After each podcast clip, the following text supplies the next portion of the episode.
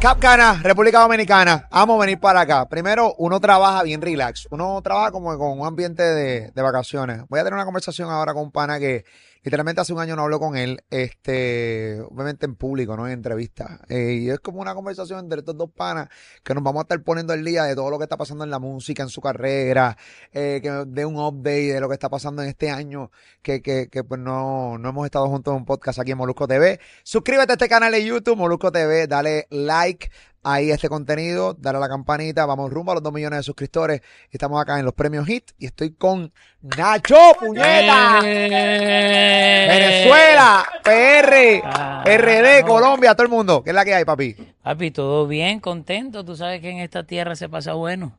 A mí me encanta RD. No, y a mí, que me mudé para Santo Domingo y todo. ¿Todavía sigues viviendo en RD? Sí, claro. Ahora me toca irme a Bogotá, pero, pero sí, tengo mi casa ahí en Santo Te vas a Domingo. bu- ah, tienes tu casa en Santo Domingo, en la Sí. capital, pero te vas a vivir a Bogotá. A Bogotá ahora.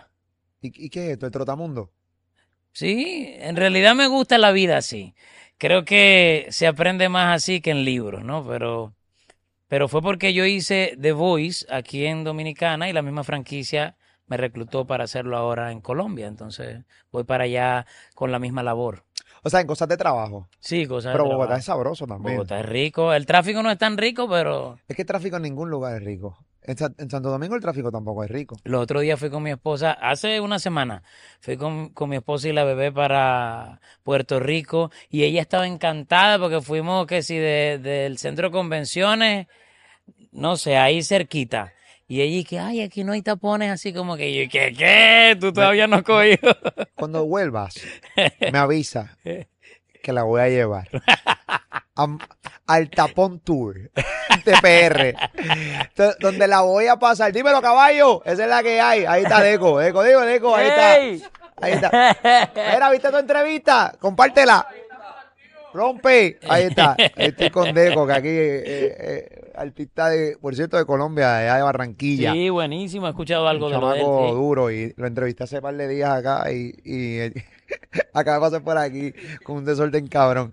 El chamaquito, mucho, mucho chamaquito. Pero sí, yo lo va para PR, la voy a llevar por la 30, la voy a llevar por la Valdoriote a las 5 de la tarde, la voy a pasar frente a Montelledra a las 5 de la tarde Dios para que realmente sepa que son los tapones de PR, porque también hay unos tapones increíbles. Increíble, sí. Increíble. Entonces lleva ya, lleva ya más de un año viviendo aquí en Santo Domingo. Sí, desde la última vez que nos vimos yo creo que ella estaba viviendo acá, ¿verdad? Sí, sí, bueno, sí. ¿Y cómo te va en todo? ¿Qué está, cómo, cómo, cómo, qué o sea, que tú, tú, tú, tú habías diseñado tu carrera estar aquí en este punto, en este momento, o tú vas trabajando año por año?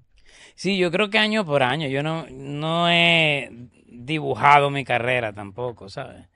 Tengo una carrera bastante fluctuante, de hecho, ¿no? Yo, hay muchísima gente, cada vez que yo saco una canción que pega, siente que uno está pegado de toda la vida, pero no es así. Cada vez que yo he sacado una canción que ha sido fuerte, me ha tomado un par de años para sacar otra igual y, y en el interín he sacado canciones que me han brindado mantenimiento y que sobre todo me han mantenido activo en materia de presentaciones en vivo, ¿sabes? Eso es uno, yo siento que ese es el factor más fuerte de mi carrera. Pero siempre me sumo a los retos, o sea, desde el 2012 empecé a hacer esto de los reality shows. Eh, primero fue en México con el Factor X, donde fui acompañado por Belinda y por Angélica María también. Tuve otra oportunidad en México con Pequeños Gigantes, que si no entiendo mal, se pasó por cadena nacional en los Estados Unidos también. Tuve la oportunidad de estar acá en, el, The Voice Dominicana en su primera edición y ahora me toca irme para, para Bogotá. Y mientras tanto, fíjate, tuve una carrera importante en una agrupación al principio, después estuve con el dúo, con Chino 10 años, y ya tengo unos cuantos años de solista y también he logrado capturar algunos éxitos, ¿no? Pero sí ha sido una carrera bastante fluctuante. Yo, yo noto, no, no, no, estoy, estoy claro en esto. Obviamente yo eh, me dedico a hacer entrevistas y a hablar de las canciones que salen recientemente. Y tú, como que no corres al mismo ritmo de los demás artistas, tú corres a tu ritmo, ¿no? Tú no, no estás con esta película de sacar un tema por sacarlo, tú ¿cómo estás trabajando ahora mismo la música? ¿Cómo la trabajas? Si, si hay temas sale, si no, no sale, ¿cómo, cómo es? ¿Cómo, cómo estás trabajándolo? Yo lo que no quiero ser es como viento en contra, ¿sabes? Ir en contra de, de, la corriente tampoco. No es que me quiero sumar y correr al mismo ritmo, pero tampoco quiero ser ese que está como que, bueno, yo estoy acostumbrado a hacer las cosas de esta manera y no me quiero adaptar. En realidad sí me quiero adaptar, porque yo creo que lo bueno de lo que está sucediendo es que esas entradas seguidas en estudio están puliendo la capacidad de todos los compositores y de todos los intérpretes para ser mejor.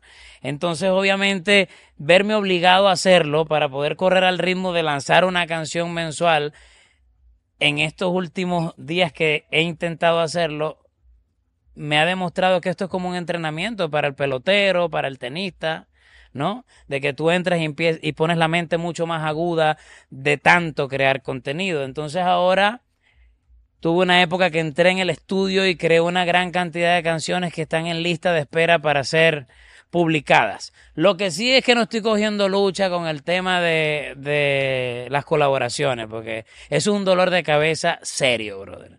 O sea, colaborar con los panas es chévere, pero después en el tema de los papeleos dura un año para poder sacar una canción. Entonces dije, no, eso sí, voy a tratar de correr al ritmo de publicaciones de los talentos nuevos, pero voy a lanzar las canciones que orgánicamente en materia de permiso se den y si no, voy solo para la calle a lanzar mi música porque al final del día esto lo estoy haciendo para divertirme, dijera el residente.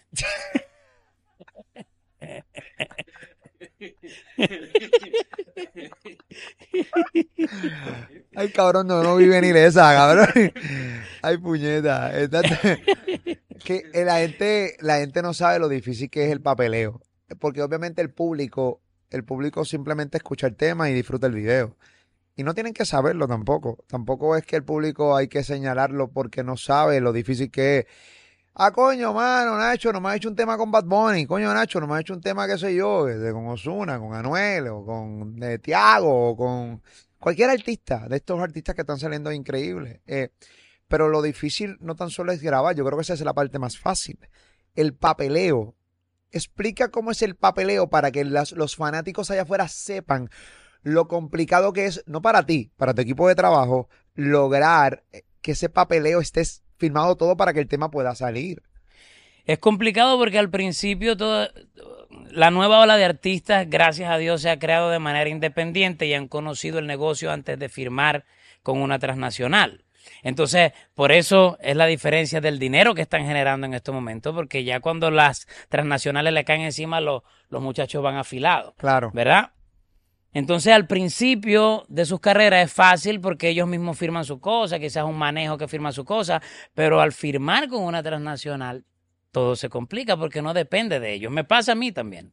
¿Sabes? Que empieza, ok, ¿cuánto, cuánto porcentaje te va a quedar de máster? Tú puedes ser muy pana y tú dices, no, bueno, yo quiero, no, es que es Nacho, yo no, yo no le quiero pedir porcentaje de máster o quiero tres puntos o cuatro o cinco y la izquierda te dice, no, para lograr este junto y tú quieres el permiso porque tú empiezas a dejar de ser dueño de lo tuyo, entonces nosotros queremos que quede un 20% de máster porque nosotros podemos jugar con ese por ciento para lo que nos toca a nosotros, ¿no? Entonces, ok, ahí te va el primer requisito, 20% de máster. Regalías autorales, ok, ¿cuántos hay metido en las regalías autorales? El que está en el estudio que alzó la mano y dijo, yo creo que debería decir corriendo en vez de caminando. Ok, dice, papi, yo estuve en el estudio y la cosa cambió radicalmente cuando yo, dije que tenías que correr en vez de caminar. Entonces yo quiero el 25%. No, cabrón, pero ¿cómo te doy el 25% si habían 10 más en el estudio? Entonces empieza, tú sabes, ese lío de no solamente el artista con el que estás colaborando, sino todos los que tuvieron algo que ver con la canción empiezan también a exigir. Y tú tienes que empezar a dividir ese 100% entre 12 personas, entre 8 personas, entre no sé qué.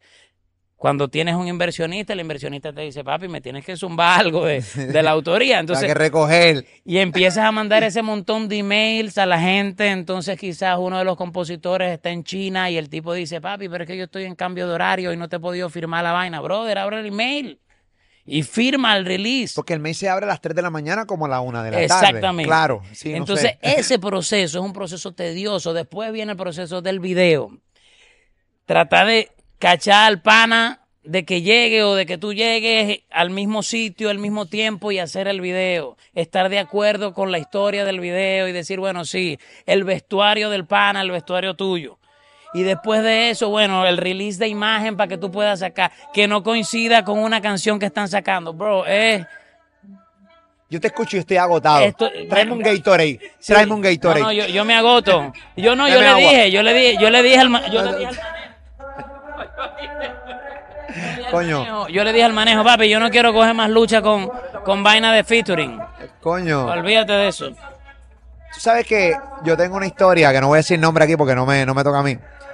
Pero la cantidad de cosas que pasan antes de que salga un tema o una canción que la gente no se entera. Por ejemplo, tengo un manejador que me contó que grabó una canción con su artista y un colaborador, o sea, un otro artista, grabaron eh, el, tema. Grabaron video, estaba todo ready. De la noche a la mañana, el cantante, pues, le da por dejarse crecer la barba. Y el video lo grabó sin barba. Llama al hermano y le dice, papi, que ese video no puede salir. Pero ¿por qué? Ya está grabado, gastamos no sé cuántos miles de dólares en este video. No es que ahora yo tengo barba. Y ese video lo grabé sin barba, no puede salir eso así. Mierda. No, eso es un caso extremo. Eso es un caso bien Es extremo. un caso extremo. Eso es un caso de cagas de madre ahí. Sí, papi. Ahí es donde yo me meto en problemas. ¿oíste, Eh, Molu? ahí.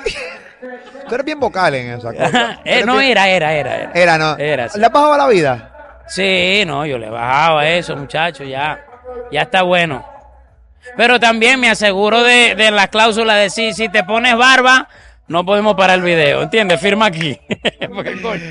Hablando, hablando de gente con barba y que precisamente no es el del video, Arcángel. Arcángel en una entrevista conmigo dijo que, que él lo tenía bastante molesto el hecho de la cantidad de música que estaba saliendo constantemente. Y esta rapidez y que de repente sacaba un disco y a la semana ya la gente le estaba pidiendo otro disco y otro tema y otro tema y eso lo tenía bien, o sea, molesto. Y decía que le hacía daño a, a la industria porque perdía calidad. Tú me dices al principio que le está dando agilidad a los compositores y le está dando, o sea, esta rapidez está dándole que, pueden trabajar con calidad eh, con menos tiempo. Eso- Viendo el vaso medio lleno. viendo el vaso medio, medio lleno. ¿Tú no estás de acuerdo con Arcángel en que, en que la cantidad de música y la cantidad de contenido que está saliendo tan rápido? Las canciones se pegan, tienen un muy poco tiempo de duración ahora mismo. Es un problema para el artista grande. Bueno, también estoy de acuerdo. No, eso obviamente es la manera difícil de verla, ¿no? Yo estoy tratando de ver desde este punto de mi vida todo positivo y te hablo de las cosas positivas. Creo que el entrenamiento al compositor le da agilidad, pero también creo que esta cantidad de contenido que, sal, que sale, sin querer sonar com- como hater de la situación, eh, por supuesto que siento que le hace daño a la industria, ¿verdad? Pero también hay un cambio generacional. O sea, nos, somos jóvenes, nos sentimos jóvenes, pero somos de otra generación también la manera de hacer música Arcángel Cierto. y la manera de hacer música yo, ¿verdad? Estábamos acostumbrados a que nuestras canciones cuando eran fuertes se convertían en clásicos para toda la vida. ¿Cómo haces eso en este momento cuando te apabullan de contenido y por muy increíble que sea lo que estés haciendo, se ve opacado no por la calidad, sino por la cantidad? ¿Habrán éxitos que salen hoy que en 10 años, 15 años, 20 años después las podamos cantar? Yo creo que es, que es difícil, creo que es difícil, pero sí existe la posibilidad.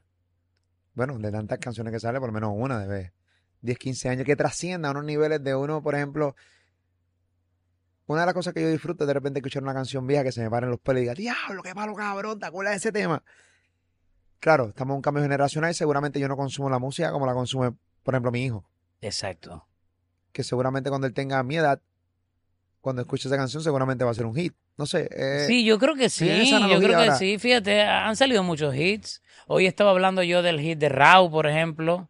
Eh, ¿cómo es que se llama la canción de Raúl? Esta que, que eh, Todo de ti. Todo de ti. Sí, eso fue un hit. A mí me parece que esa canción en 20 años para el que la está consumiendo en este momento es una canción que va a ser. No, y se va a escuchar moderna en el- porque es una canción que como que no, ¿sabes? Tiene como es un ritmo disti- distinto.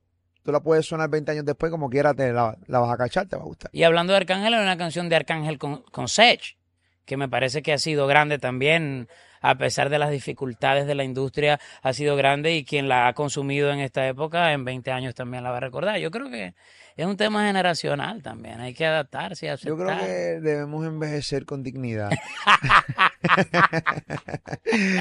Yo creo que debemos envejecer con dignidad. Soy de los que creo que uno tiene que rockear la edad. Y, y, y, por eso yo, yo me paso entrevistando a chamacos de 20 años. Quiero saber qué piensan, quiero saber cómo ven la vida, cómo ven en la industria, cómo ven el negocio.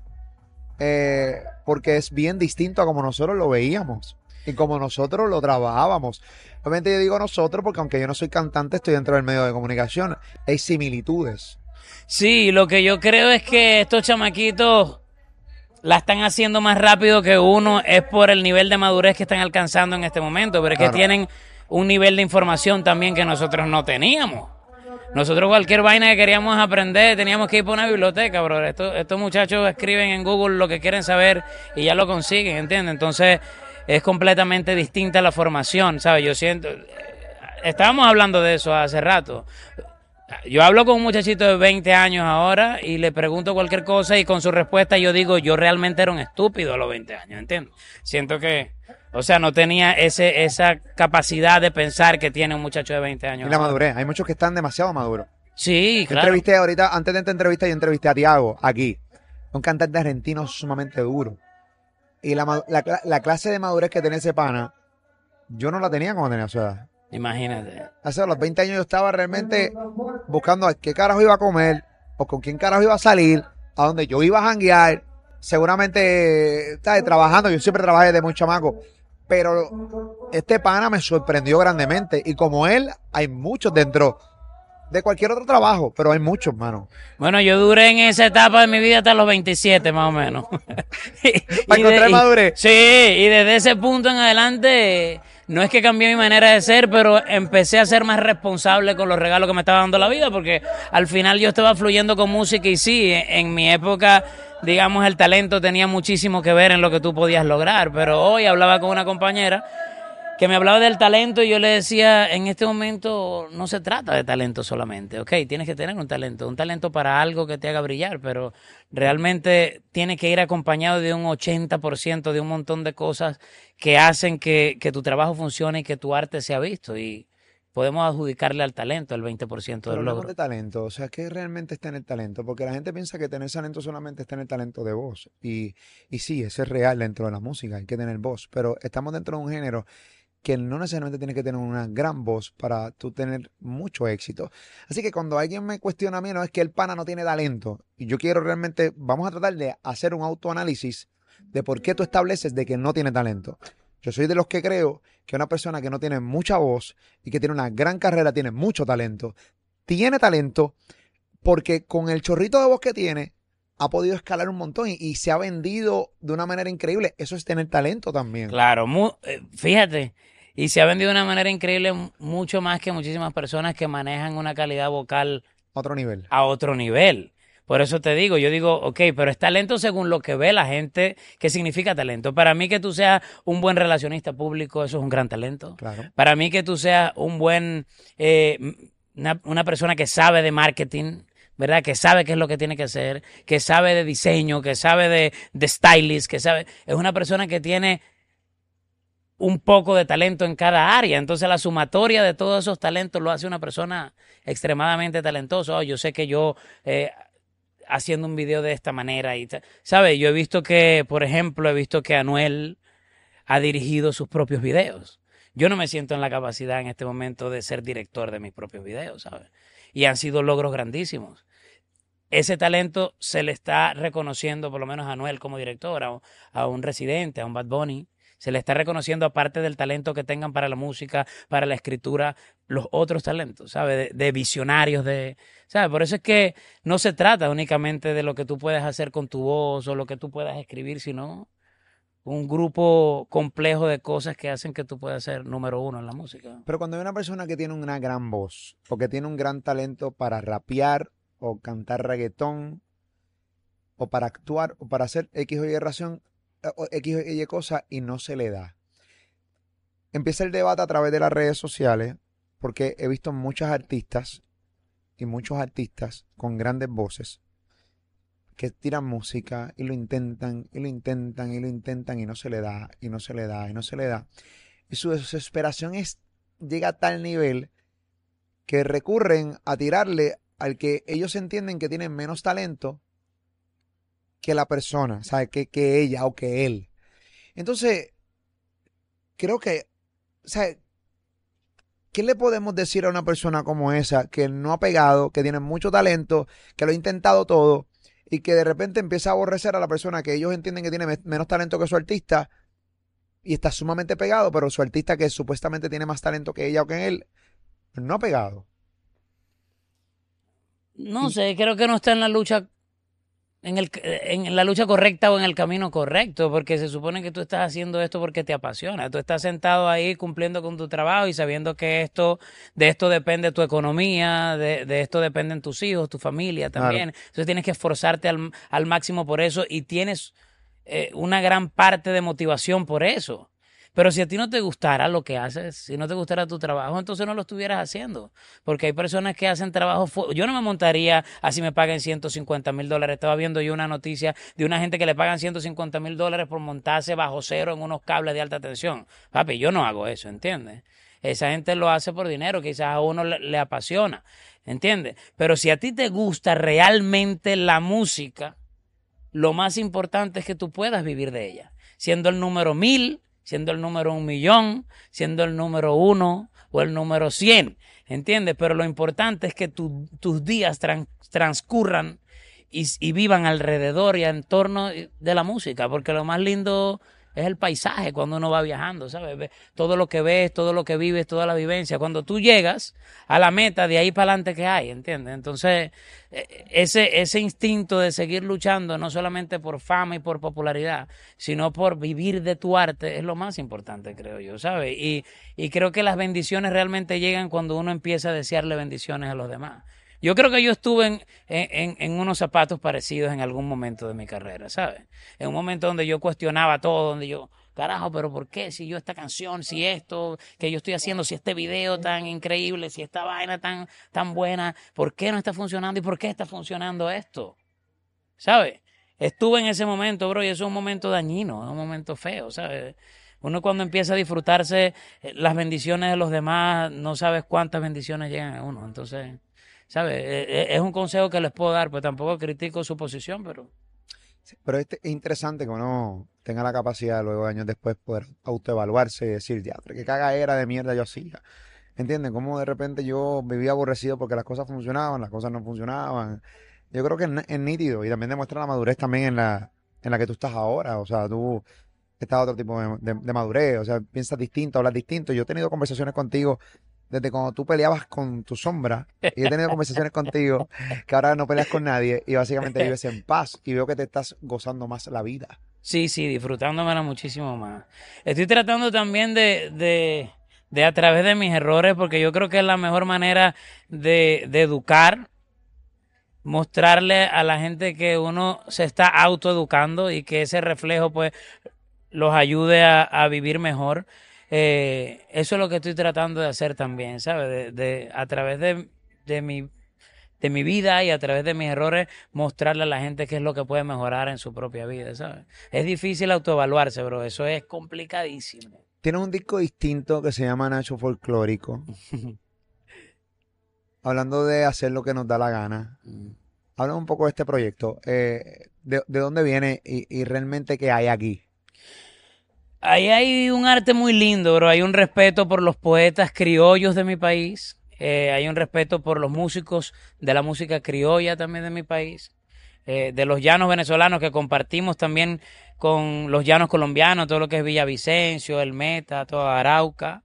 Eh, compartimos ese folclore que se llama joropo. Es un, digamos, un ritmo un poco complicado de entender si no te has criado con ese ritmo porque para el baile, por ejemplo, hay que venirlo oyendo de que eres niño o empezar a nutrirte desde este momento sin parar para poder entenderlo. Pero fue el ritmo con el que yo comencé a cantar, con el que yo me empecé a formar como intérprete, como cantante, como compositor. Y cuando estaba en, por todos los colegios que pasé, eh, siempre iba como representante de mis colegios a festivales musicales con música folclórica venezolana.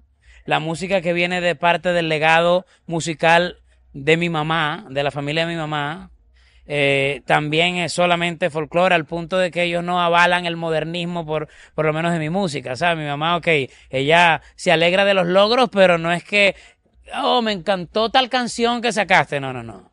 Te manda fuego y te tiene que mandar fuego. Sí, su momento más feliz, yo creo que de mi trayectoria musical ha sido este en el que yo saqué un disco folclórico. Es un disco para tu mamá. Para ella, para, para nuestra familia, para mi país también. Claro. Porque yo creo que antes sentía como más pasión por la música nuestra, antes sentía como más jóvenes conectados con nuestros ritmos autóctonos y ahora obviamente sabes que digamos los ritmos urbanos han arropado casi todo, ¿no?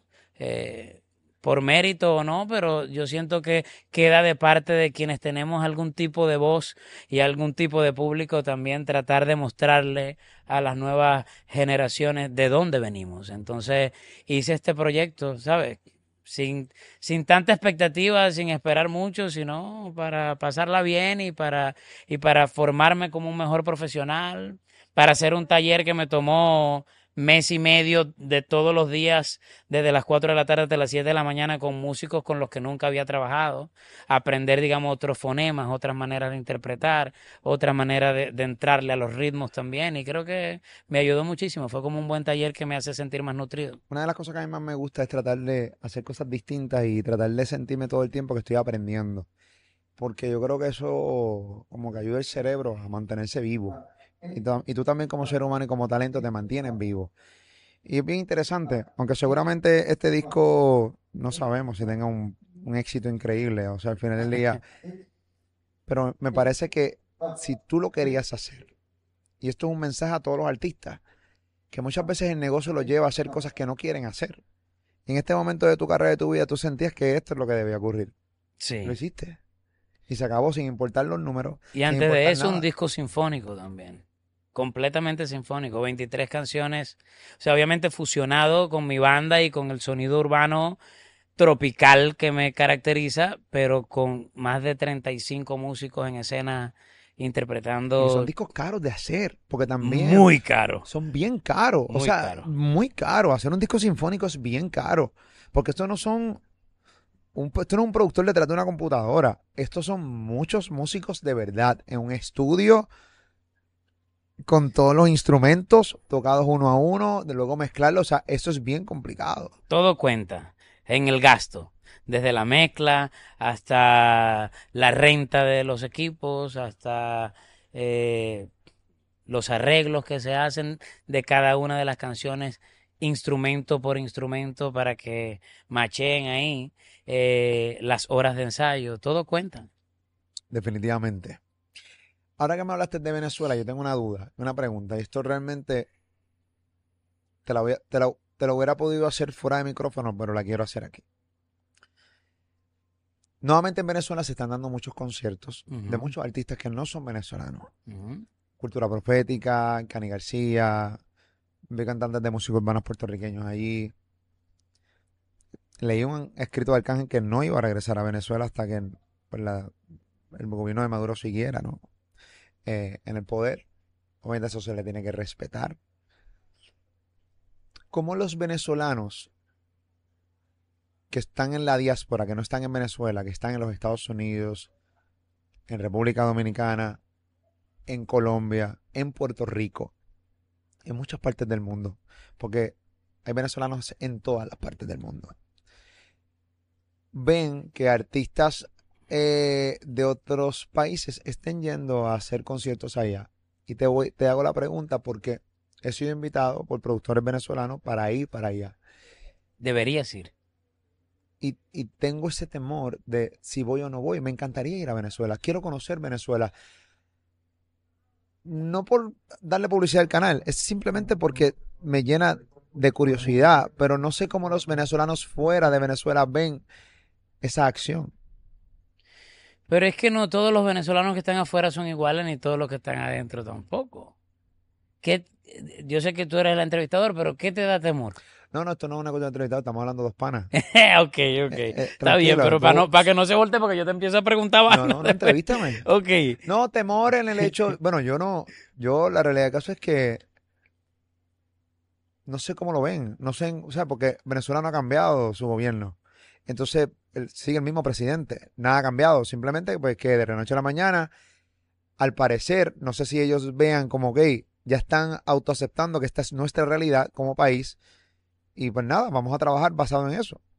Y de repente, pues, es que como yo he visto bien de cerca el sufrimiento de los venezolanos, las manifestaciones, cómo carros le han pasado encima a venezolanos, y todas estas cosas, yo todo eso lo tengo en mi mente. Y de repente digo, rayo, estar ahí es como apoyar esto. No sé, son estupideces mías, no sé si es una estupidez, pero una... Es como algo que, que respeto mucho, porque no sé qué se siente. Eh, no sé qué ustedes sienten como venezolanos. Y quisiera tener ese respeto y esta oportunidad de hacer este intercambio de, de palabras con un venezolano. Y quería hablar con un venezolano, no con un puertorriqueño, que me dijera su opinión. Porque la opinión de un puertorriqueño no me importa ahora mismo, porque tú no sabes realmente, tú puedes conocer de la cultura venezolana, de, de, la, de, la historia de Venezuela, pero no eres venezolano, no te criaste ahí, no es lo mismo. Bueno, a ver, yo te voy a dar mi posición que puede ser una posición polémica, pero yo siento que es una posición lógica. Eh, si a ti te preocupa la gente que está dentro de Venezuela, ¿por qué no querer hacer sonreír a la gente que está dentro de Venezuela? Porque es un impedimento que, digamos que son 50 personas que han hecho algo bueno o malo dentro de Venezuela y esas 50 personas te están limitando a ti a ir a darle alegría a millones. O sea, como tú decides, no, yo no quiero ir porque yo veo que esos millones han sufrido. Entonces, ¿que lo vas a dejar sufriendo allá adentro? O tú vas a ser un motivo de cambio, tú vas a ser un motivo de sonrisa, un motivo de ver a gente disfrutando, cantando. Yo nunca he apoyado, por ejemplo, este movimiento eh, cubano y amo a Cuba de, de, gente que está en el éxodo que dice, no, no se puede ir a cantar a Cuba. Si yo he estado en Cuba y la gente en Cuba es alegría, bro, ¿entiendes? A pesar de cualquier situación política que no cuestiono que estén eh, en lo cierto o no, ¿entiendes? No, no, no es que estoy entrando en terrenos políticos, estoy hablando de la gente. ¿Por qué la gente tiene que vivir las penurias de, de quienes gobiernan, por ejemplo. ¿Por qué? Tienen que pagar y tienen que, y tienen que ser eh, ellos los que, los que reciban ese, ese resultado, ¿entiendes? Si las personas que están montadas económicamente están bien.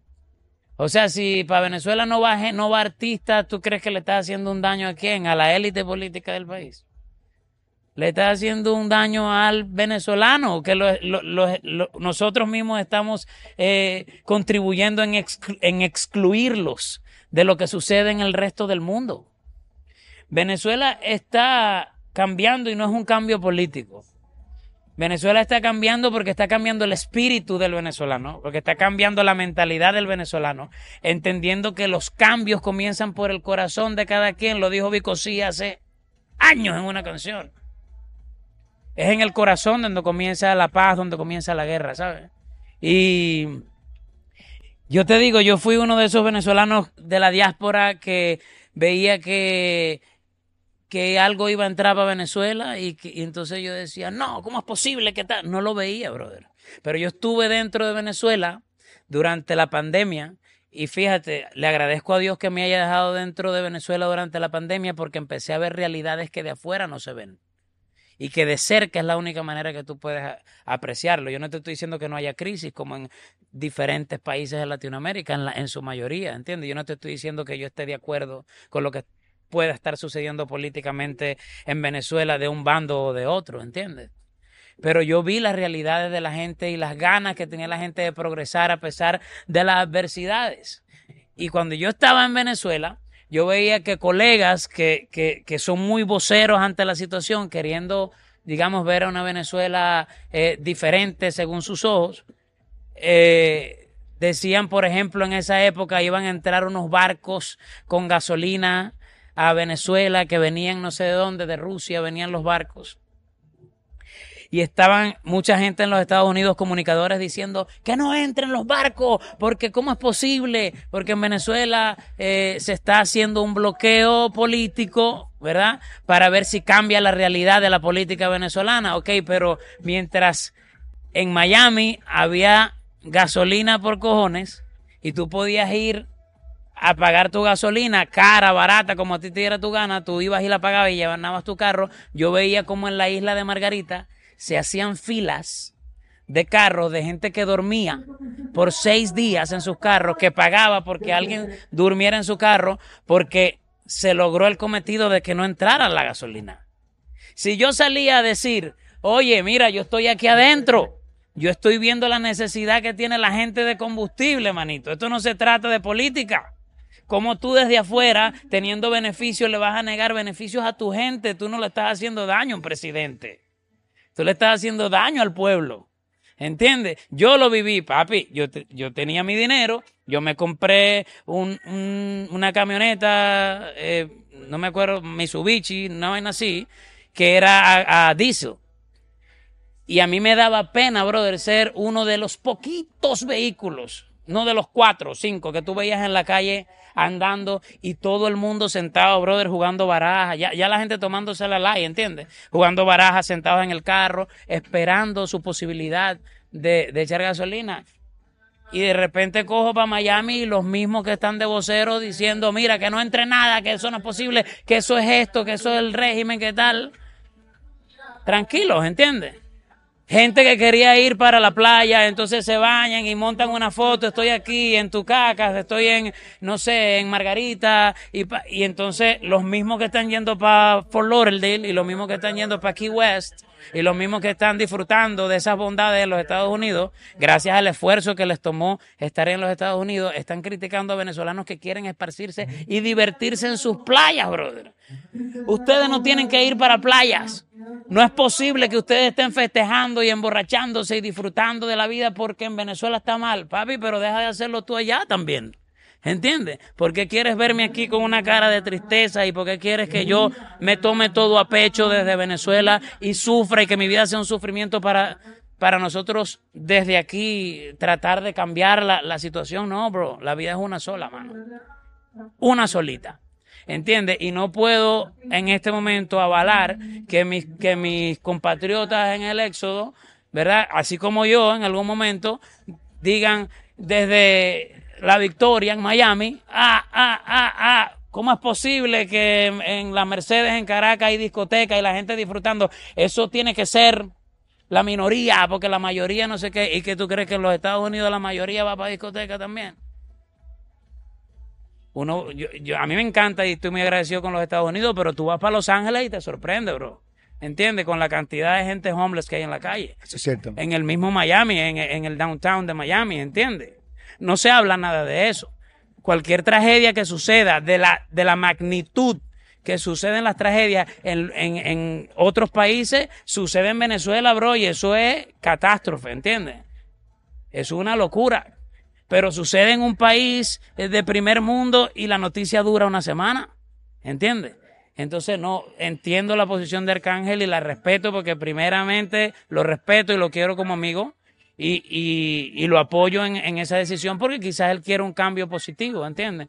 Pero yo les aconsejo que si Venezuela está abriendo sus puertas para que vayan allá y para que entretengan al venezolano, ¿tú crees que ahora que se va a ir Olga, brother? Olga Papi es una diosa para nosotros en Venezuela.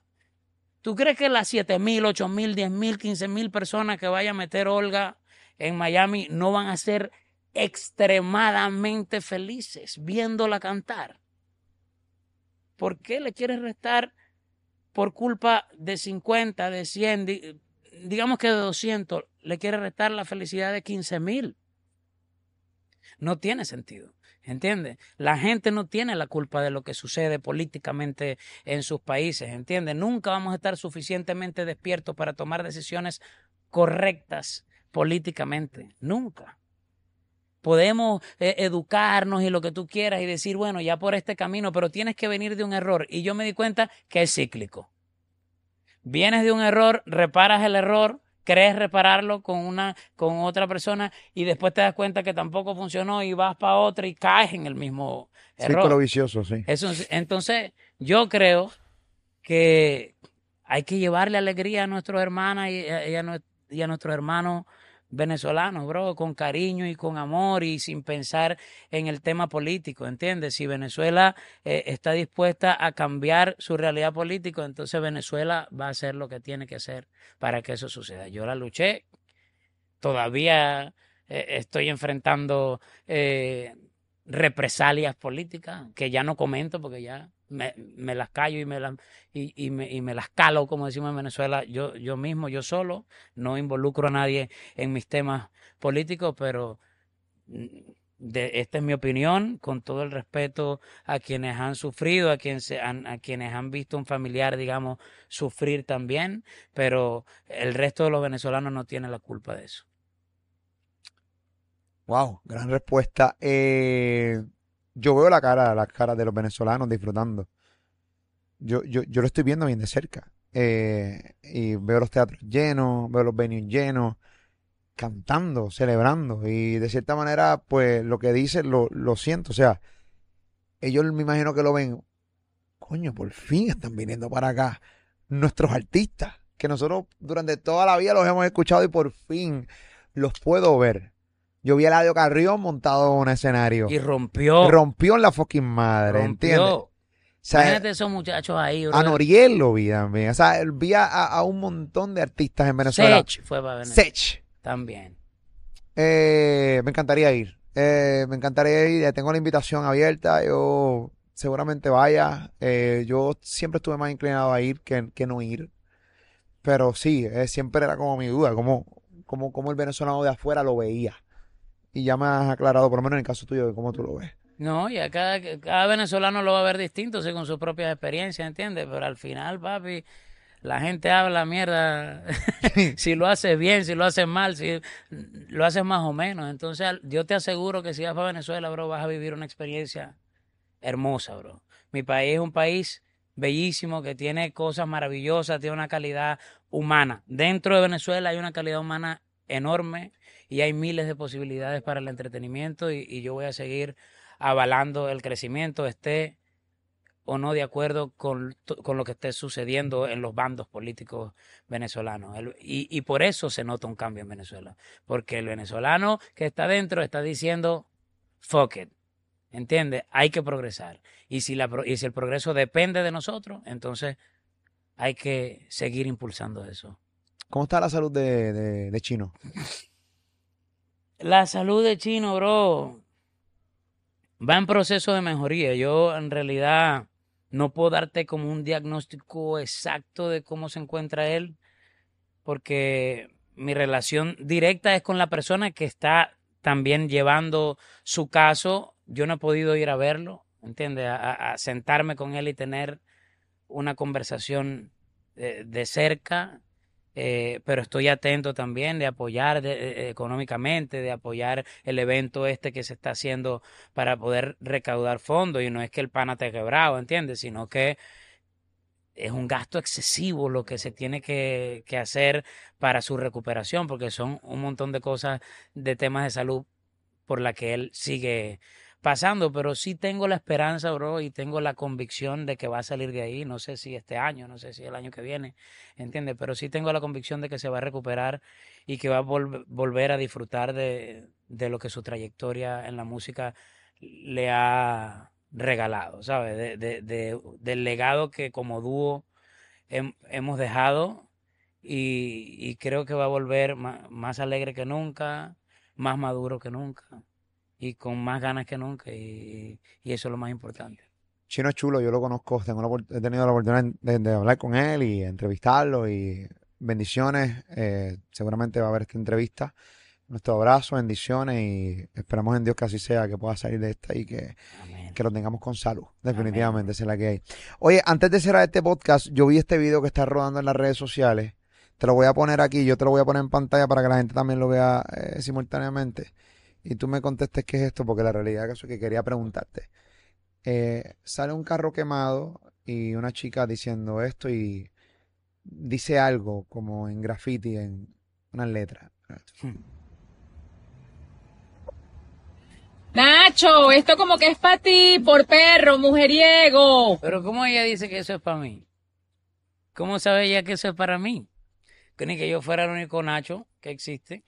Nacho, perro mujeriego, una guagua quemada. ¿En dónde está este vehículo? Eh, en- en- No, ese vehículo no es mío. No, no, claro. No, no, obvio no. Pero, pero también estamos partiendo de la premisa porque lo que he visto en las redes sociales es que como que te lo están achacando a ti. Como si tú fueras un- uno, el único Nacho, número uno y número dos. Si, si ella hace referencia a Nacho tú.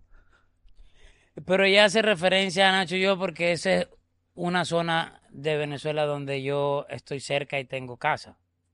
¿Sabes? Oh. Y, y yo paso bastante tiempo en esa área. De hecho, eso está cerca de mi oficina. ¿Entiendes? Entonces, eh, cada quien se expresa de la manera que quiere expresarse. No entiendo a veces la gente. Es que, es que no, no entiendo las cosas. eh, eh, No, no. Tú sabes que todos tenemos nuestros momentos, ¿verdad? No, y siempre, todos tenemos nuestro momento. Y fíjate, siempre nuestro pasado, lamentablemente siempre, cada, cada uno, el pasado, independientemente de cómo tú hayas madurado, que haya pasado tiempo, siempre como que te salpica de nuevo. Y empiezan a joder y meterse en las cosas que ni tan siquiera le incumben. Sí. Pero ya yo no cojo lucha con eso, bro. Para nada, ni siquiera con eso. cojo Yo te veo tan en paz que estoy hasta envidioso, puñeta. Yo te veo tan tranquilo. Sea, todo te resbala. Tienes un palabro cabrón, respondes cabrón. De una envidia, cabrón. Ahora mismo. Diablo, este tipo está bien cabrón, responde cabrón. Yo quisiera responder la mitad de bien de como tú respondes las preguntas. Diablo, qué tipo duro, puñeta. Esa es la que hay. Sabes que mi respeto siempre, papi. Te quiero mucho. igual, mi bro. Rompe ahora en los premios HIT acá en. RD en Cascana. Rompe también ahora que vas para Colombia a estar viviendo un rato. Espero que algún día vuelvas a vivir en Puerto Rico también, PR. Amén. Amén. No, y antes de despedirme quiero decirte que me siento muy orgulloso que me- de que me hayan dado la oportunidad de formar parte de, de el homenaje de un gigante para mí, que admiro desde que soy niño y que para mí es un sueño poder estar sobre ese escenario, no interpretando una canción mía, sino interpretando una canción del, del gran Gilberto Santa Rosa. Es una responsabilidad que tengo con él, una responsabilidad que tengo con los premios y una responsabilidad que tengo con Puerto Rico de, de cantar salsa bien. Entonces, eh, así que espero que Puerto Rico lo vea, que lo apruebe y que lo disfrute ¿Tú también. eres más tropical que urbano? Sí, por supuesto, claro. Se te nota en la, eh, cuando tú se te nota ese, ese merengue, esa, eso tropical, esa cumbia, ese vallenato Sí, encima. naturalmente tropical y de adopción urbana. Definitivo, esa es la que hay. Papi, te quiero mucho, un abrazo. Igual, papá. Sigue rompiendo, esa es la que hay. Y tú síguelo ahí en Molusco TV, Corillo. Estoy en Capcana, República Dominicana, llevándote buen contenido todo el tiempo aquí en Molusco TV. Suscríbete a este canal, comparte el contenido y dale like, así YouTube me ayuda a que llegue más gente este contenido aquí con esta entrevista al gran Nacho, señoras y señores. Esa es la que hay. ¡Ey! Regresamos.